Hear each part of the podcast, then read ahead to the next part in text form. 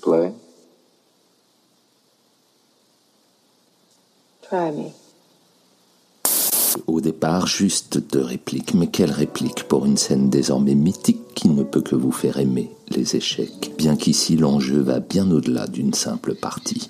Lui, c'est Steve McQueen en millionnaire blasé. Elle, Faye Dunaway en enquêtrice de charme. Il est beau, elle est belle. Ajoutez à cela quelques notes de génie de Michel Legrand et la partie peut alors commencer. Les doigts hésitent, les regards se croisent, les lèvres se pincent, la tension monte. Les esprits s'échauffent, s'égarent même, quand soudain. Check. Puis, après un lourd silence, cette réponse. Let's play something else. Alors s'ensuit le plus long baiser de cinéma pour l'époque, d'une durée de 55 secondes. À moins que ce ne soit celui de Cary Grant et Ingrid Bergman pour le film Les Enchaînés. Pas moins de 2 minutes 30, mais entrecoupé de quelques bavardages bouche contre bouche pour échapper alors à la censure du code ACE.